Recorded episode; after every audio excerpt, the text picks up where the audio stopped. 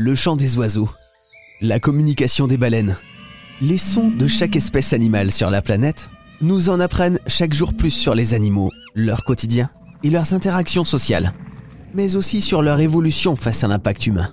Ça s'appelle la bioacoustique dont Isabelle Charrier est la spécialiste à l'Institut Neuropsy du CNRS. Alors la bioacoustique, en fait, c'est l'étude des communications acoustiques animales, c'est-à-dire qu'on étudie les vocalisations qu'ils échangent euh, entre espèces ou interespèces et euh, ça consiste à vraiment comprendre les échanges euh, effectués entre les animaux. Donc dans toutes les espèces? Oui, toutes les espèces, ça va des invertébrés aux, aux grands, aux grands vertébrés grands mammifères. Euh, donc ça, inclut vraiment euh, tous les animaux qui peuvent produire des sons. Alors du coup, quelles sont exactement les missions d'un bioacousticien, le vôtre par exemple? Oui, alors nous, on s'est un petit peu spécialisé dans vraiment les, communications dans des systèmes un peu sociaux, c'est-à-dire, euh, on va dire, d'animaux vivant en groupe et comprendre un petit peu au niveau organisation de la reconnaissance individuelle par exemple, euh,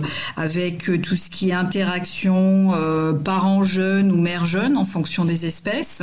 Donc savoir comment ils peuvent se reconnaître entre eux déjà dans un premier temps. Et puis on a un volet aussi de comment ils échangent des informations dans le cadre, alors non plus la plus sociale au sein d'un groupe, mais lors de par exemple des recherches alimentaires. Comment ils peuvent échanger de l'information, où se trouve la nourriture ou comment s'organiser pour, euh, pour optimiser cette recherche alimentaire. La communication sonore, les vocalisations animales sont indispensables dans la vie quotidienne des animaux et pourraient nous en apprendre énormément sur l'évolution de la vie animale face à l'activité humaine et donc nous permettre d'adapter encore mieux nos actions face à la biodiversité.